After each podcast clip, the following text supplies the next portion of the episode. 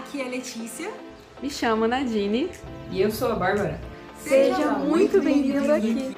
Nós vamos ter agora um encontro onde vamos poder cantar juntos, poder ler a Bíblia juntos. Mas antes disso, eu queria fazer um convite para que você esteja durante a semana conosco também.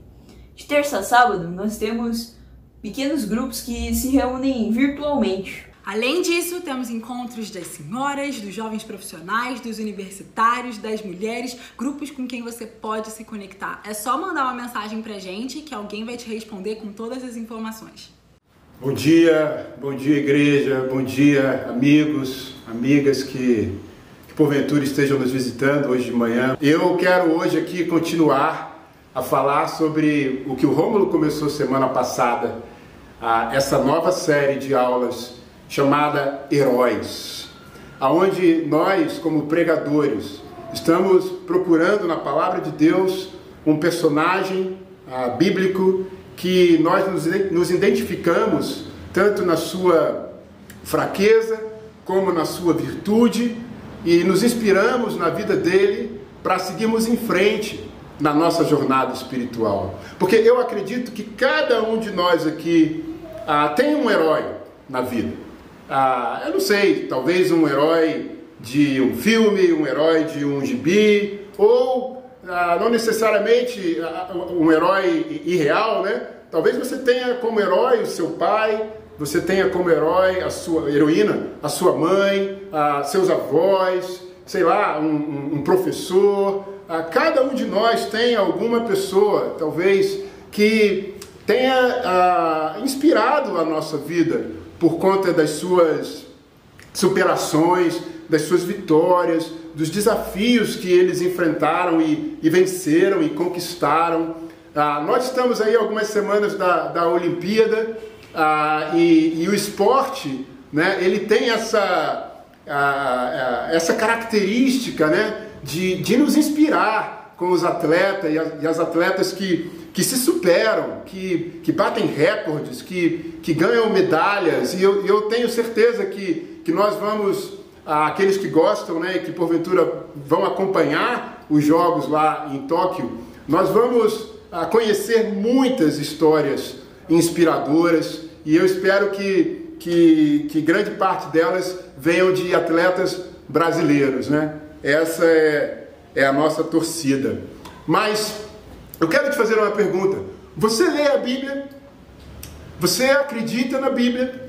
Ah, você sabe que a Bíblia ela, ela tem é, é, é, é uma, uma, uma um, dezenas de homens e mulheres descritos ali, suas vidas, ah, suas experiências, sua relação com o mundo, com as pessoas, com as circunstâncias, com Deus. A Bíblia ela é repleta de seres humanos, da história de seres humanos e da sua relação com, com a vida e com Deus.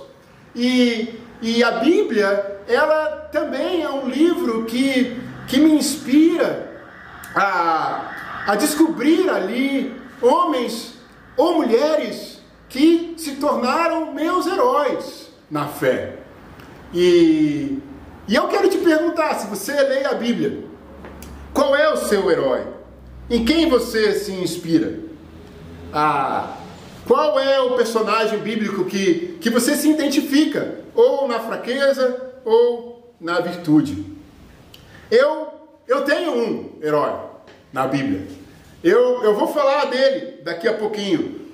Porque antes eu quero ah, ah, ah, compartilhar alguns pensamentos que eu tenho feito baseado nessa série e também inspirado, pensamentos na Bíblia, né? E também inspirado nesse livro, Curando um Idealista Ferido, uh, do Justin e Irene Hanton, um casal da nossa igreja, uh, da África do Sul, que eu li há alguns anos atrás, alguns meses atrás, e que me ajudou muito, que eu me identifiquei muito e que, e, e que tem uh, uma conexão muito profunda e plena com esse herói que eu vou revelar daqui a pouco na palavra de Deus. Ah, eu me lembro que nos meus 20 anos de idade, eu era um idealista. eu fiz parte de um movimento chamado MR8. Eram oito malucos revoltados.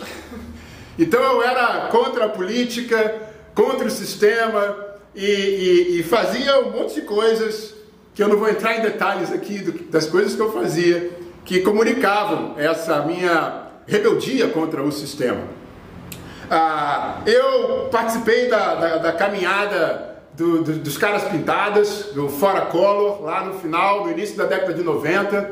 Me lembro como hoje, nas ruas, com os colegas, pintados, ah, pedindo a, a, a saída do, do, presidente.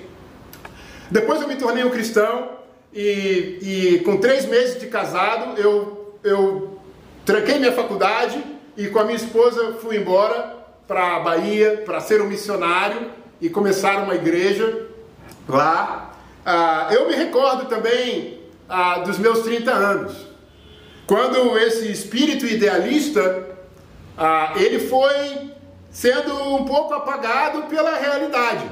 Eu tive uma filha, ah, depois tive três filhos, ah, e, e, as coisas começaram a ficar, as responsabilidades né, ah, da vida, com filhos pequenos para criar, para educar, você, eu comecei a ficar com o pé no chão, mais, né? Eu, fiquei, comecei a ficar mais calculando mais as minhas decisões, as minhas escolhas, os caminhos que eu iria seguir na vida. E eu me recordo também dos meus 40 anos, que é onde eu estou agora. Eu fiz 49 anos a mês passado.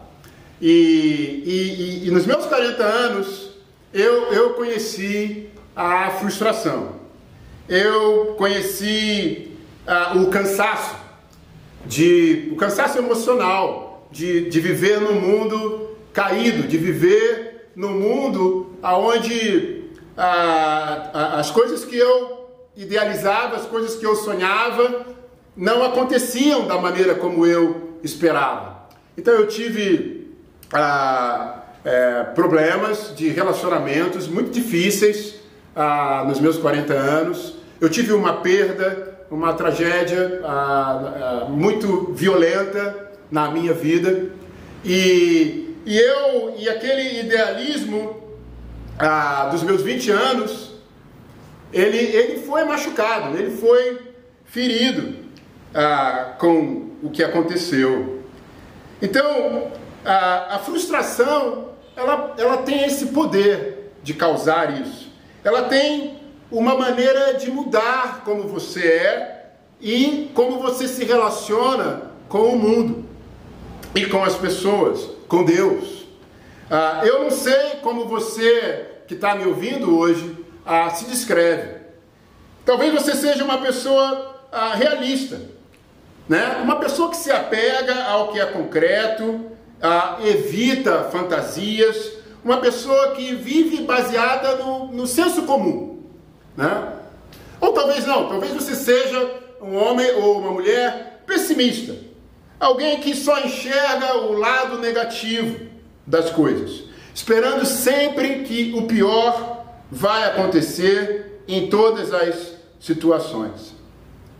Talvez você seja uma pessoa idealista, um, uma mulher, um homem sonhador, visionário.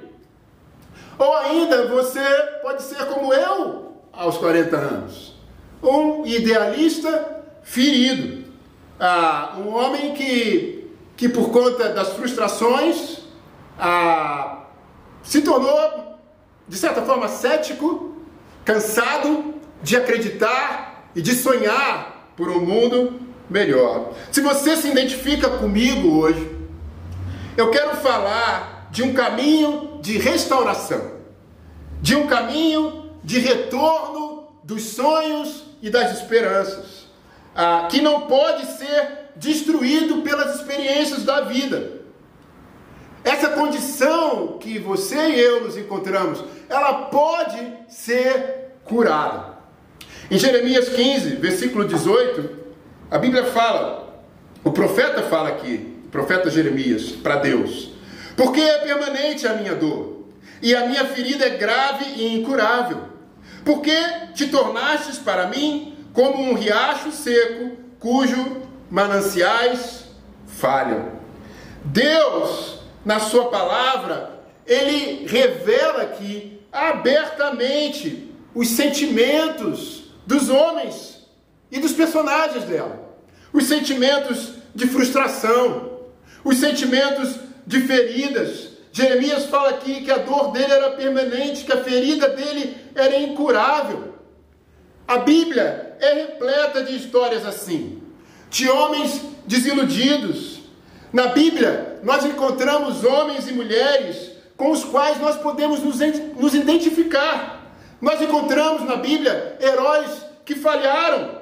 Nós encontramos na Bíblia pecadores que se arrependeram. Nós encontramos na Bíblia vilões desumanos e sonhadores, visionários, feridos, com histórias longe de serem perfeitos. Por isso eu quero te encorajar, leia a Bíblia. A Bíblia é um livro incrível. A Bíblia é um livro inspirador, que pode sim influenciar e transformar a sua maneira de viver. Você está vendo aí a figura desse copo aí? Agora. E se você é um pessimista, como você vê esse copo? Descreve aí o que você está vendo nessa imagem. Vou te dar um tempinho para pensar. Tá bom. Se você é um pessimista, você olhou esse copo e viu que esse copo está ah, meio vazio. Se você é um idealista. Você olhou esse copo e viu que e descreveu essa imagem como um copo meio cheio. Se você é um realista, você só viu ali um copo de água. Se você é um idealista ferido, como eu, você está questionando por que, que isso está aí aparecendo. Os pessimistas, eles veem o copo meio vazio. Os idealistas, meio cheio. Os realistas, um copo com água dentro. E os sonhadores feridos desconfiam da importância dessa imagem. Essa tendência de ver as coisas de maneiras diferentes, elas acontecem consistentemente na vida cotidiana. Essa, esses comportamentos pessimistas, realistas, idealistas, ah, feridos, eles se mostram no nosso cotidiano, nas escolhas que nós fazemos, nas circunstâncias que se colocam na vida para nós. Nós precisamos ter autoconsciência e nos enxergar em algumas dessas posturas aqui e pararmos de encontrar razões nos outros para justificar o nosso comportamento. Pararmos de encontrar razões no, no chefe, no marido, na esposa, nos filhos, na, na política, na igreja, no pregador, na liderança, para encontrar razões para as reações que nós temos diante das circunstâncias que, as vida, que a vida nos coloca. Provérbios, capítulo 14, no versículo 8, o autor vai falar aqui algo maravilhoso e extremamente sábio. A sabedoria do homem prudente é discernir o seu caminho, mas a insensatez dos tolos é enganosa. Então, o livro de Provérbios está me ensinando que o homem prudente, ele discerne o seu caminho, ele tem discernimento, ele tem autoconsciência, ele consegue se, se enxergar como ele é. Porque o pré-requisito, o pré-requisito da maturidade é a autoconsciência. A tomada de consciência de quem eu sou. A tomada de consciência das lentes pelas quais eu enxergo a vida. E quanto mais consciente eu sou disso, mais maduro eu me torno. A consciência do meu temperamento, a consciência da minha história familiar, a consciência do ambiente que me cerca, da minha cultura, a, a, consciência da minha criação, a consciência das minhas experiências passadas, sejam boas ou ruins, quanto mais consciência eu tenho de mim mesmo, mais maduro e mais sábio, mais prudente eu me torno na vida. Isso tem sido um exercício permanente na minha relação com os meus filhos meninos. Ajudá-los a terem consciência de quem eles são, para que eles parem de culpar os outros irmãos pelas reações que eles têm. Se nós não conseguimos enxergar quem somos, isso tem um impacto enorme na minha relação com as pessoas e na minha relação com Deus. Eu tive uma experiência no condomínio onde eu moro, assim que eu morei lá, assim que eu me mudei para lá, há 13 anos atrás, que eu cheguei lá cheio de sonhos, participando das reuniões de condomínio, dando ideias, dando sugestões, acreditando em coisas diferentes que podiam acontecer lá. Mas ao longo dos anos, eu fui me frustrando. Primeiro porque de 40 unidades, nas reuniões só iam 10 pessoas. Então eu, eu, eu fui me frustrando, eu fui me decepcionando, e, e algumas ideias que eu colocava eram, eram rechaçadas, não eram aceitas, e eu fui me, me, me cansando daquilo ali. Se você mora num apartamento e, e, e, e frequenta, ou já frequentou reuniões de condomínio, você sabe que tá, do que eu estou falando. E hoje eu me considero realmente um idealista ferido lá onde eu moro. Eu nem participo mais das reuniões de condomínio, porque eu, eu pedi a esperança de que algumas coisas podem ser diferentes. Na verdade, a maioria de nós começa a vida cheia de sonhos. E aí a gente vai crescendo e a vida e o mundo vai nos criando, vai nos tornando pessoas mais racionais, as circunstâncias da vida vão ajustando as nossas expectativas, as nossas imaginações, e a gente começa a adotar uma postura menos idealista e mais realista. Mas ainda assim, alguns de nós continuam sendo idealistas. Apesar do tempo passado, continuam sonhando, continuam acreditando. E eu acredito que eu tenho um pouco disso em mim até hoje. E por causa disso, nós temos, por sermos assim, nós temos uma chance muito grande de ter o nosso coração dilacerado e ferido pelas frustrações. Um idealista, ele tem algumas forças. Por exemplo, um idealista, ele tem uma aparência sempre otimista e corajosa. Ele tem altas expectativas. E ele tem esperanças de encarar o futuro. O idealista, ele sonha com um mundo ideal, onde tudo que acontece tem um propósito para acontecer. O idealista, ele quer fazer do mundo um lugar melhor. Então, quando ele encontra uma causa em que ele acredita, ele se entusiasma e ele se derrama naquilo ali. Um idealista, ele é um sonhador, ele é um visionário. Ele ou ela, eles são capazes de vislumbrar uma realidade diferente, com uma clareza incrível. Então, se você é um idealista ou uma idealista, eu acredito que você está feliz hoje. Mas eu quero falar uma coisa: nós precisamos da visão, nós precisamos da ilusão, mas também nós precisamos da realidade. E isso que nos remete a algumas fraquezas do idealista, algumas fraquezas minhas que eu vou confessar aqui agora.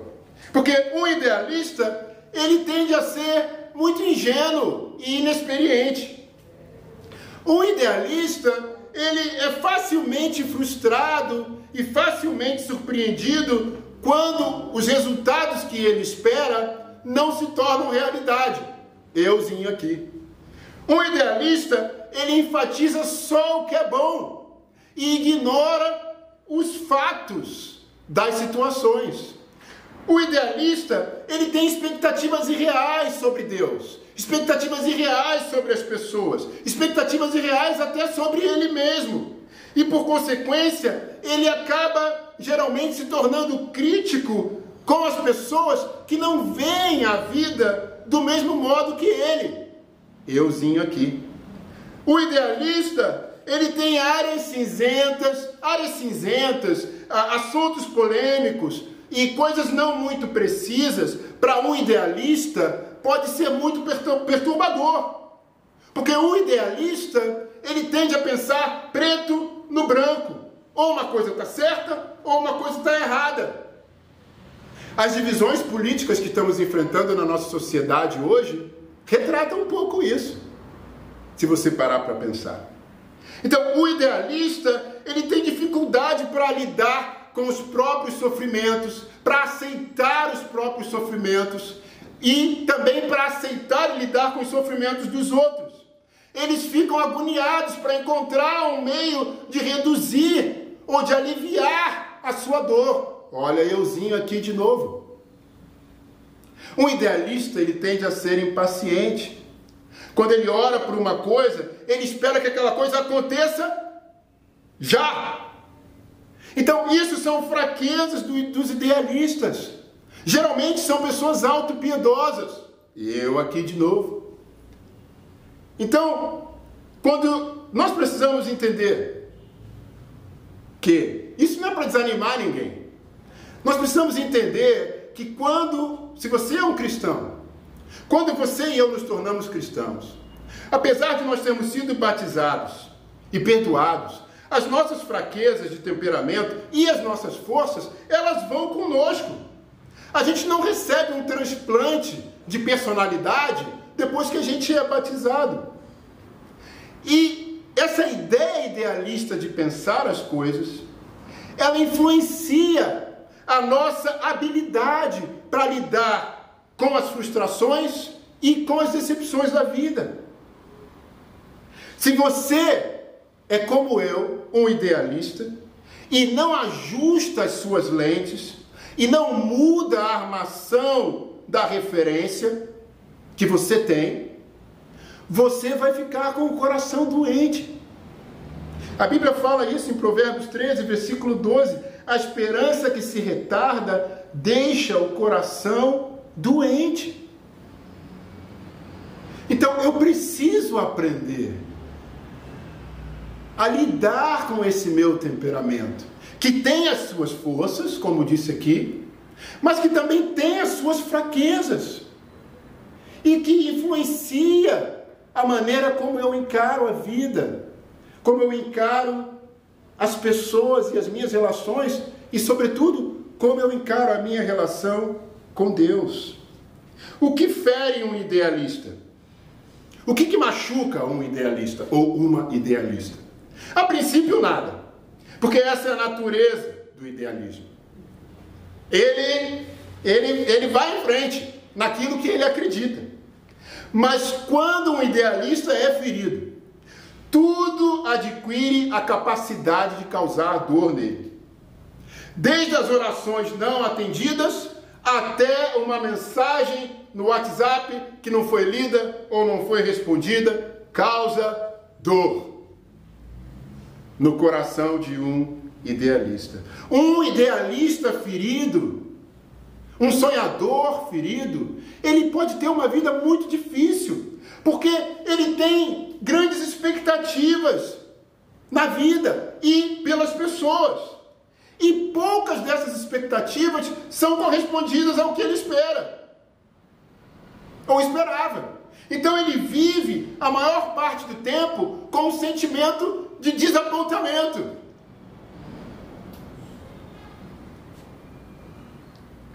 Conflitos relacionais, desconexões em relacionamentos, também são extremamente devastadores para um idealista. É uma fonte, são uma fonte de desilusão e de desespero. Eu tenho exemplos assim na minha vida. Eu não tenho tempo para contar todos, mas ah, eu me lembro de uma chefe que eu tive num, num segundo eh, órgão que eu trabalhei, que ela, ela me perseguiu e caramba, foi, foi um, um, um, ela me perseguia e foi um período, desculpa, muito difícil. desculpa, muito difícil para mim a minha relação com essa chefia. Muito perturbador. Então, um idealista, diferentemente de um realista, ele, ele tem o princípio de que isso nunca vai acontecer comigo. E eles aplicam essa mentalidade para a maioria das coisas da vida. Então, qualquer problema ou qualquer dificuldade que você possa ter ou passar na vida, para um idealista, isso nunca vai acontecer com ele. E aí, quando acontece, abre um ferimento grande no coração e na alma de uma pessoa assim. Jesus fala em João 16,33 que no mundo vocês vão ter aflições, mas tenham paciência, tenham ânimo, porque eu venci o mundo. Um idealista, quando lê essa passagem, ele pensa: sim, Jesus, eu vou ter aflições, mas não vão ser aflições muito severas. Talvez eu vou perder a chave do meu carro, talvez eu vou chegar atrasado numa reunião, talvez eu vou pegar um resfriado. Ele não pensa que essa aflição pode ser uma coisa tão violenta a ponto dele questionar tudo aquilo que ele acreditou. Ele não pensa que essa aflição pode ser a perda de alguém muito importante na vida dele. O idealista traz essa mentalidade de que nada de ruim vai acontecer com ele e com seus planos. Mas sabe, amigos, amigas, Deus é tão confiante e tão destemido a respeito da nossa vida, que Ele permite que através do sofrimento sejamos refinados e até mesmo feridos. Há uma frase de um homem chamado John Maxwell que ele fala: a frustração é o espaço que existe entre a expectativa e a realidade. Quanto maior for esse espaço entre a expectativa e a realidade, maior é a frustração. E quanto maior for a frustração, mais hesitante nós ficamos na vida. Quando nós sofremos uma, uma frustração profunda, é muito fácil começar a a viver, a acionar o modo autopreservação, no qual o nosso objetivo final é sobreviver ao dia, ao mês, à semana, ao ano. Quando a gente sofre uma frustração profunda, a gente quer se proteger. E essa tentativa de nos proteger das feridas futuras acaba fazendo com que a gente viva de uma forma que a gente não confia mais o coração a ninguém. A gente não acredita mais nas pessoas ao nosso redor, nem naquelas que a gente se importa. E viver assim é trágico, é terrível. E muitos de nós que vivíamos assim, ou que vivem assim, muitas vezes procuram uma igreja para curar essas coisas, curar a sua relação com a sua, com a sua própria vida, com a sua família, com o seu cônjuge, com seus filhos. E a igreja, por ser formada por pecadores, acaba, ao invés de ajudar, também oferecendo experiências frustrantes para essa pessoa e sendo também uma fonte de decepção de desencorajamento, de desilusão, de amargura. Quantos de nós não experimentamos isso? Então, eu quero encorajar você. Se você conhece alguém assim, acolha essa pessoa. Abrace essa pessoa. Não ignore essa Ofereça a essa pessoa o seu ouvido, a sua escuta. Dedique tempo a essa pessoa, a ouvir as coisas da perspectiva dela. ouvir sua frustração, ouvir sua desilusão e ajudá-lo ou ajudá-la a ser curado. A cura de uma pessoa assim pode tornar, pode vir a ser um incentivo enorme para a mudança de outras pessoas e ter um impacto tremendo no mundo ao nosso redor. Igreja, vamos abrir os braços e acolher pessoas assim.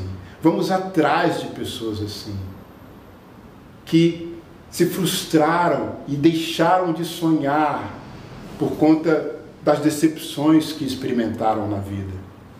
Esse é o papel da igreja, esse é o papel do Evangelho: nos curar, nos consertar. E agora eu quero falar, concluindo, do meu herói. O meu herói é Elias.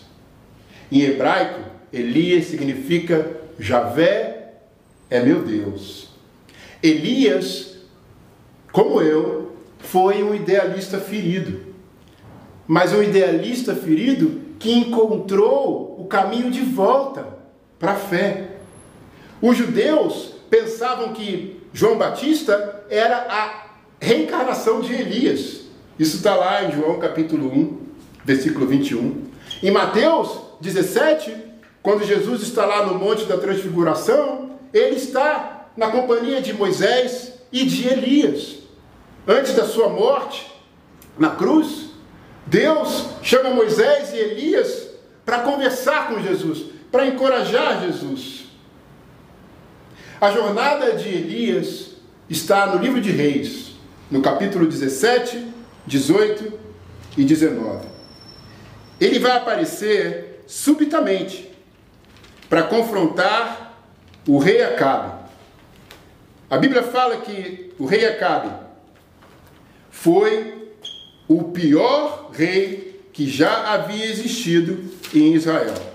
Nenhum outro rei foi tão ruim, tão mau quanto ele. E Elias aparece lá no capítulo 17 e fala para Acabe que por conta dos pecados dele, Deus mandaria uma seca que não cairia mais nenhuma gota d'água.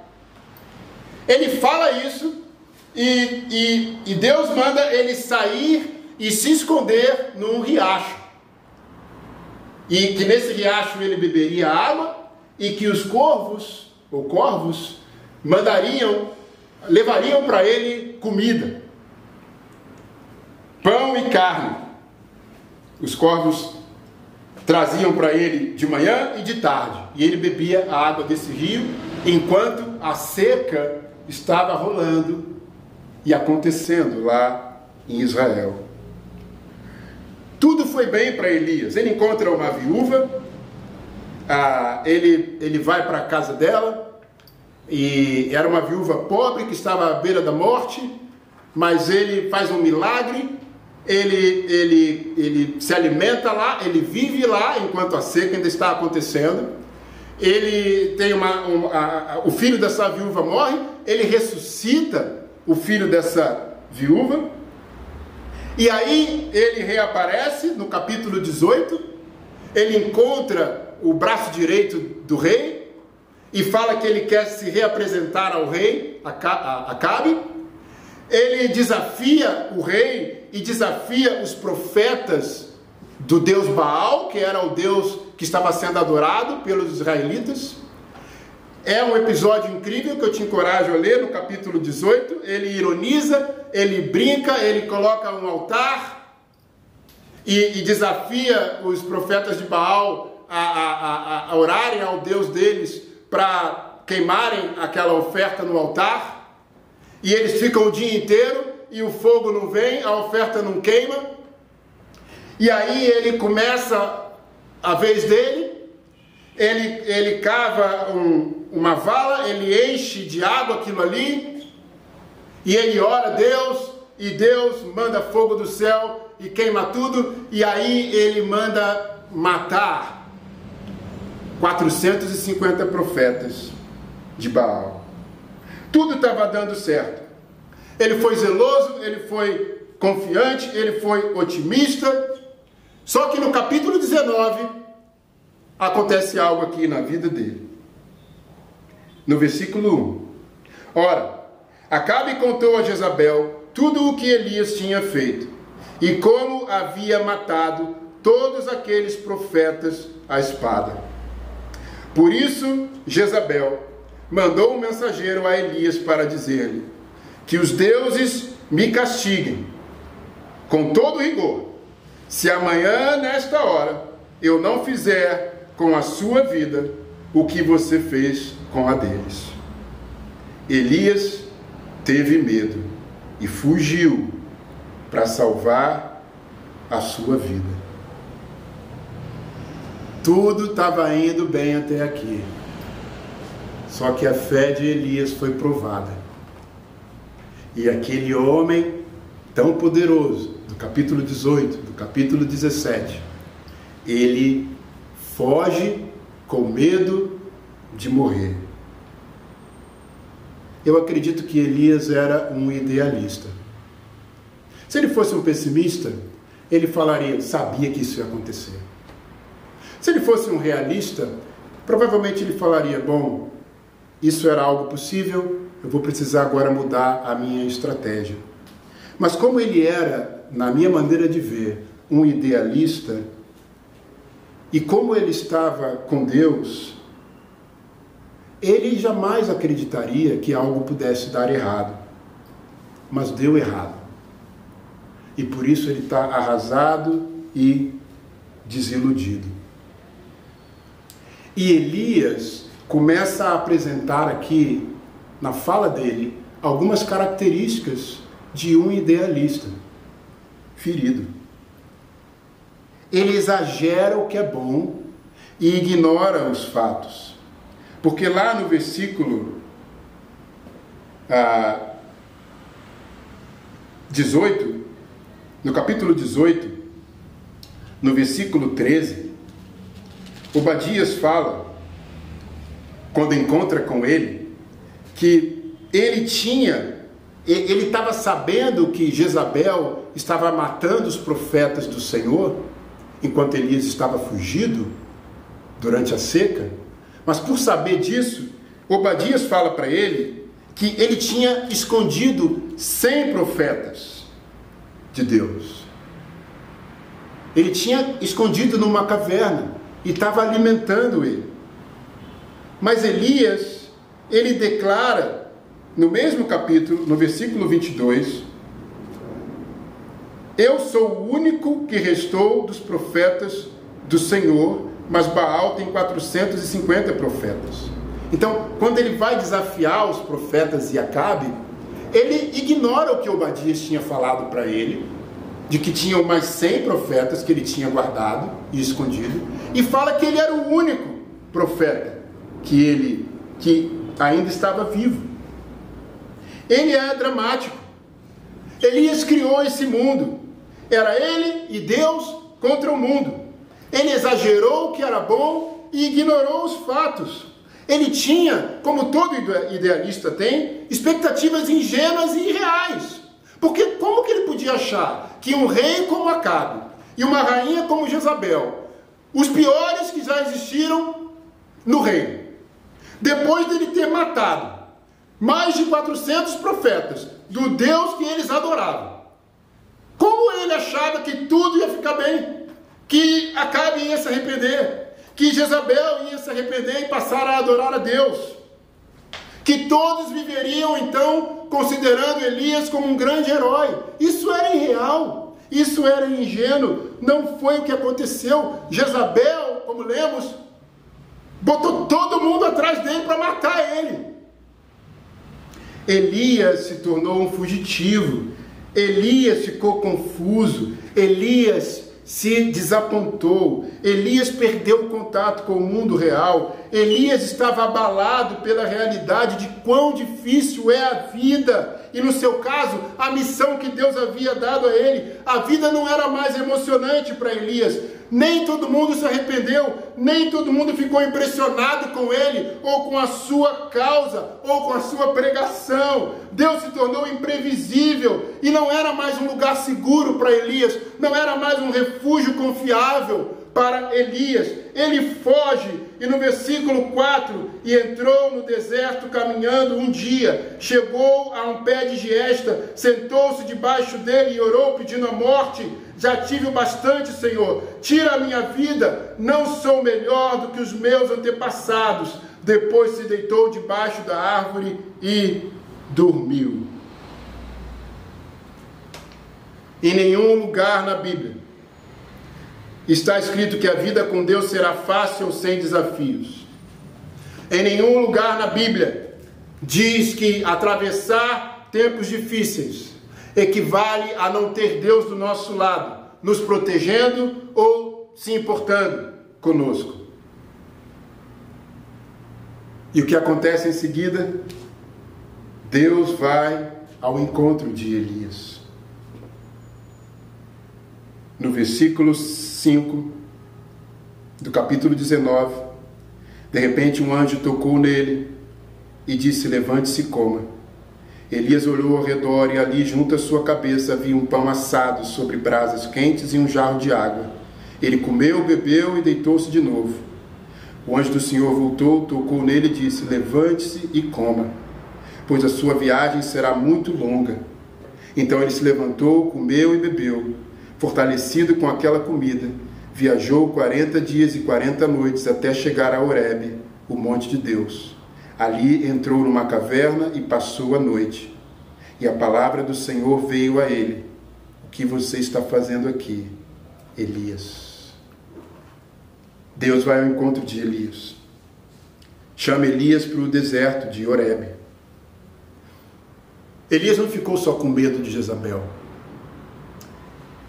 Elias ficou esgotado emocionalmente.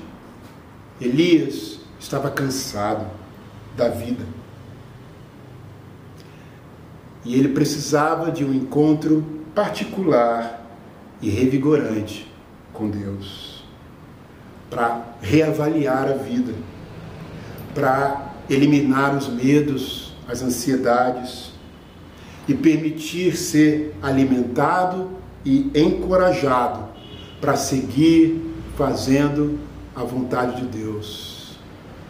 Talvez você e eu precisamos disso, desse encontro particular e revigorante com Deus.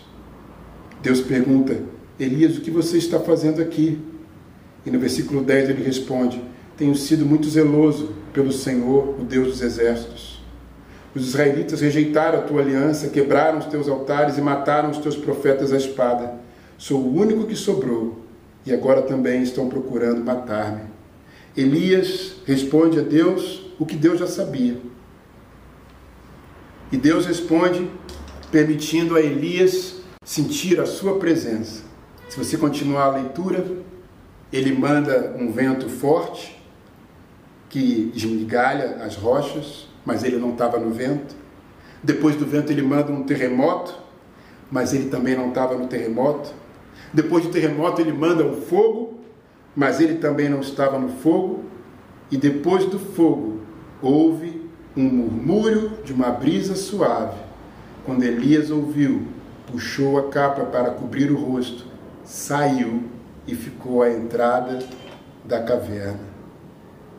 Deus foi ao encontro de Elias por meio de um murmúrio, de uma brisa suave, a graça de Deus. E disse para Elias: Elias, vai ficar tudo bem. Apesar de não parecer, eu ainda estou no controle. Mas Elias continua desiludido, porque ele vai responder no versículo 14 a mesma coisa que ele respondeu quando ele estava dentro da caverna. E Se Deus deixasse ele daquele jeito, era esse que seria o discurso dele para qualquer pessoa que fosse perguntar algo a respeito da vida dele. Ele responderia que ele era o único profeta, que ele tinha sido muito zeloso para Deus e que agora todo mundo estava querendo matar ele. Isso era uma mentira, porque ele não era o único profeta. Uma mentira se tornou a sua verdade. Elias é negativo, é amargo e acha justificado sentir pena de si mesmo. Elias se tornou um idealista ferido. O que, que você tem declarado para a vida? O que está gravado no seu coração, amigo, amiga? Ah, eu costumava ser muito zeloso para Deus, mas agora eu era, mas agora eu já fui, mas agora eu tive grandes amigos que me abandonaram, então agora eu tive problemas no meu casamento. Então agora eu caí num pecado muito feio. Então agora eu vi muitos heróis falhando. Então agora eu sofri muito nos meus relacionamentos. Então agora eu passei por problemas financeiros, emocionais, físicos. Então agora eu fui tratado de maneira ríspida por uma pessoa. Então agora eu não sabia o que estava fazendo e falhei. Então agora eu percebi que eu não sou tão talentoso e tão capaz quanto os outros. Ninguém acreditou em mim. Então agora, meu amigo, eu descobri uma doença crônica. Então agora, minha amiga, Deus nunca respondeu minhas orações pedindo um cônjuge, filhos. Uma pessoa muito próxima a mim faleceu. Então agora a lista é interminável. Você pode completar aí. Desculpa. Com a sua mentira que se tornou verdade. Cada um de nós conhece as próprias feridas, mas a história de Elias não terminou aqui. Deus ouviu suas reclamações e não e mostrou para ele a realidade da situação. As coisas não eram como pareciam. Elias não estava sozinho. Não apenas os cem profetas de Obadias, porém mais de mil, mais de sete mil profetas em Israel não haviam se inclinado ao Deus Baal, lá no capítulo 19, versículo 18, Deus fala isso para ele. Não eram só 100, eram mais de 7 mil profetas que não haviam se inclinado a Baal. E a Bíblia fala que Deus revela a Elias seu plano, o incumbe de novas tarefas, no versículo 15 a 17. Elias unge Eliseu em 1 Reis capítulo 21, Elias confronta Acabe novamente no episódio da vinha de Nabote. Em 2 Reis capítulo 1, Elias está confrontando o filho de Acabe, Acasias, num um episódio surpreendente que eu quero te encorajar a ler em 2 de Reis capítulo 1. E finalmente, em 2 de Reis capítulo 2, versículo 11, Elias é arrebatado por Deus, ele desaparece, Deus o leva para a presença dele. Sabe, se você, como eu, tem sido um idealista nos seus pensamentos sobre Deus, sobre a vida, sobre as pessoas, sobre a igreja, eu quero te encorajar a se examinar e a descobrir de onde vêm as suas feridas, se, se de repente elas não vêm de expectativas irreais sobre você mesmo ou de outros. Leva as suas feridas para Deus, sem culpar a Deus, sem culpar você, sem culpar os, os outros. Fale com Deus, peça para Ele te mostrar uma visão diferente dessas expectativas que você teve e que não foram alcançadas sobre você mesmo ou sobre as pessoas. Se você foi ferido por um relacionamento, perdoe. Faça tudo para se reconciliar. Eu sei que às vezes a outra parte não quer reconciliação, mas no que couber a você, faça o que for possível. E eu sei que é difícil quando a gente quer acertar as coisas, mas a outra parte não quer. Tudo bem. Às vezes é necessário deixar aquela coisa para lá, orar e pedir para que Deus e o tempo trabalhem. Nossas histórias não têm que terminar com as feridas. Elias encontrou a Deus e os melhores dias da vida dele vieram depois das feridas. Ele se tornou um realista, mas cheio de fé. Um homem capaz de encarar os fatos com fé. Um homem que manteve a sua confiança em Deus e não nas situações. Ele aprendeu a confiar que Deus trabalha nas e através das dificuldades. Elias venceu não só o seu adversário externo, mas principalmente venceu o seu próprio coração, o seu interior. Elias, um idealista curado. Vamos pensar agora um pouco em Jesus. Porque, como disse em Mateus 17,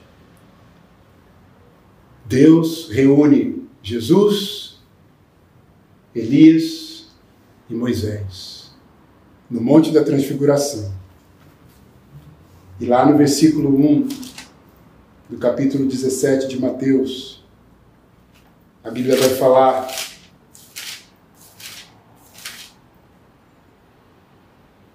Ali ele foi transfigurado diante deles. Sua face brilhou como o sol e as suas roupas se tornaram brancas como a luz. Naquele mesmo momento, apareceram diante deles Moisés e Elias, conversando com Jesus. Jesus chamou Pedro, Tiago e João para esse monte. A aparência, a aparência dele se transforma completamente e aparecem do lado dele Moisés e Elias e começam a conversar com ele dias antes da sua prisão, morte na cruz e morte na cruz. Provavelmente ali Jesus também estava sofrendo, com medo, querendo fugir, cansado, frustrado com todo o trabalho que ele havia feito e com pouco resultado. E aí Deus manda Moisés e Elias para encorajá-lo, para incentivá-lo, para animá-lo a seguir em frente com o plano de Deus para a vida dele. Jesus foi um sonhador, um visionário, que assim como Elias aprendeu no deserto na dor, na frustração, a confiar em Deus. Que Deus trabalharia, mesmo nas dificuldades, mesmo nas expectativas não alcançadas. E por isso ele foi até o fim, e hoje ele é o nosso Rei e Salvador. Que nós possamos celebrar a ceia, nos inspirando em Elias e lembrando de Jesus. Vamos orar juntos. Pai, obrigado pela tua palavra e pelos personagens incríveis que nós podemos descobrir quando a lemos. Incríveis porque eram homens como nós que experimentaram bons e maus momentos, que tinham virtudes, mas que também tinham fraquezas e falhas. mas que por meio da tua graça, da brisa suave, encontraram contigo, revigoraram as suas forças, fortaleceram a sua fé, e a história deles não terminou com a frustração, com a dor, com a ferida, com o medo, mas terminou na tua presença, cheio de glória e de louvor, como Elias, que foi arrebatado, e, sobretudo, como Jesus, nosso Senhor e Salvador, que depois de tanta dor e sofrimento e morte, ressuscitou e hoje está à tua direita, orando e acreditando em nós. Muito obrigado. Que possamos celebrar a Santa Ceia pensando nesses grandes homens que o Senhor mandou para nós. Amém.